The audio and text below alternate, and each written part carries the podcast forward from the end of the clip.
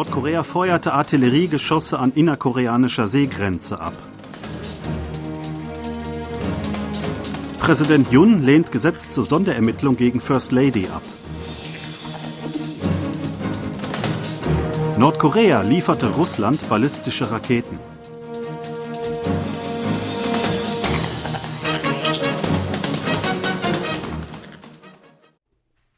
Nordkorea hat nach Angaben des südkoreanischen Militärs nahe der innerkoreanischen Seegrenze Hunderte von Artilleriegeschossen abgefeuert.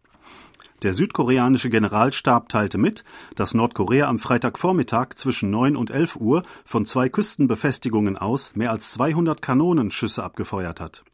Diese Küstenartillerien liegen in Jangsangot und Dungsangot, nördlich der südkoreanischen Inseln Baekdeongdo und Yongpyongdo, an der Seegrenze zwischen beiden Koreas. Gelandet seien alle Geschosse auf der nordkoreanischen Seite der Grenze.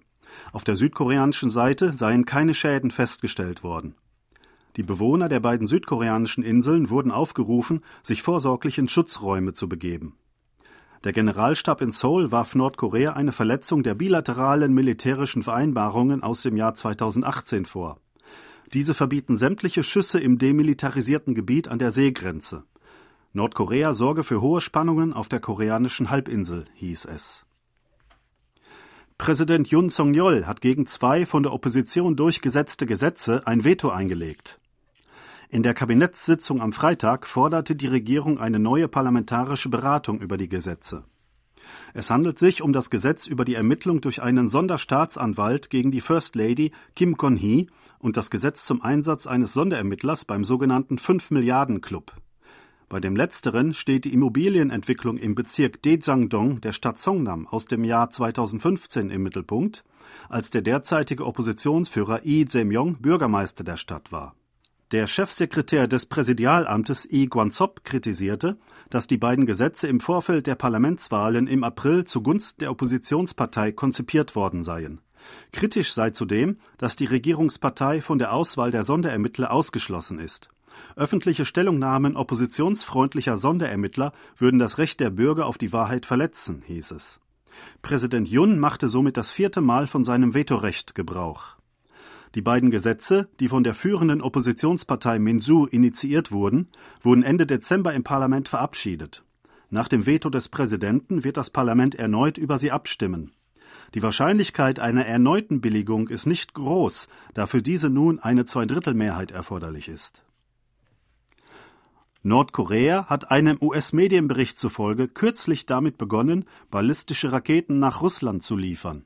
Das schrieb die US-Zeitung Wall Street Journal am Donnerstag, Ortszeit, unter Berufung auf US-Regierungsbeamte. Nordkorea habe in den letzten Wochen damit begonnen, eine Reihe von Waffen nach Russland zu liefern. Zum ersten Mal seien auch ballistische Kurzstreckenraketen nach Ostrussland geschickt worden, hieß es. Das südkoreanische Militär hatte bereits im vergangenen November auf die Möglichkeit hingewiesen, dass Nordkorea Russland nicht nur mit Artilleriegeschossen, sondern auch mit tragbaren Flugabwehrraketen und ballistischen Kurzstreckenraketen beliefert habe. Der russische Präsident Wladimir Putin und der nordkoreanische Machthaber Kim Jong-un hatten sich bei ihrem Treffen im vergangenen September in Russland darauf geeinigt, die militärische Zusammenarbeit zu verstärken. Die US-Zeitung schrieb weiter, Russland plane auch den Kauf von ballistischen Kurzstreckenraketen aus dem Iran. Die USA wollen die Lieferung von ballistischen Raketen aus Nordkorea an Russland im UN-Sicherheitsrat zur Sprache bringen. Die US-Botschafterin bei den Vereinten Nationen, Linda Thomas Greenfield, sagte am Donnerstag, Ortszeit, Nordkorea und Russland verstießen auf eklatante Weise gegen das UN-Waffenembargo gegen Nordkorea. Die Diplomatin wies darauf hin, Russland habe am 30. Dezember mindestens eine ballistische Rakete aus Nordkorea auf die Ukraine abgeschossen. Am 2. Januar habe es mehrere ballistische Raketen aus Nordkorea abgefeuert. Es sei zu erwarten, dass Russland weitere nordkoreanische Raketen einsetzen werde, um die zivile Infrastruktur der Ukraine zu zerstören und Zivilisten zu töten.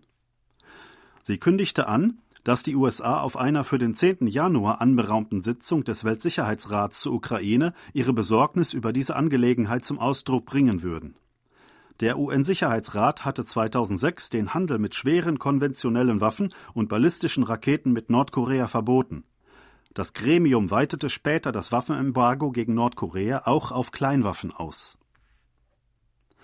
Die US-Regierung hat Nordkorea das 22. Jahr in Folge zu den besonders besorgniserregenden Staaten auf dem Gebiet der Religionsfreiheit gezählt.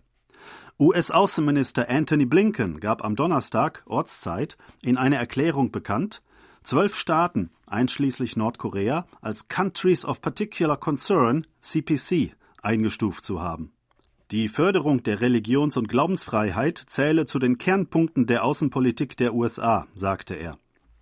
Auf der Liste stehen Nordkorea, China, Russland, Myanmar, Kuba, Eritrea, Iran, Nicaragua, Pakistan, Saudi-Arabien, Tadschikistan und Turkmenistan.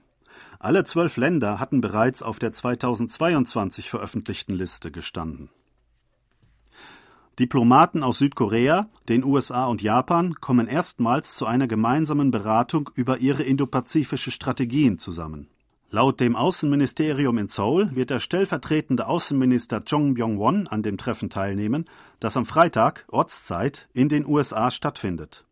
Seine Gegenüber seien Daniel Crichton-Brink, Abteilungsleiter für ostasiatische und pazifische Angelegenheiten im US-Außenministerium, und Yasuhiro Kobe, stellvertretender Minister im japanischen Außenministerium.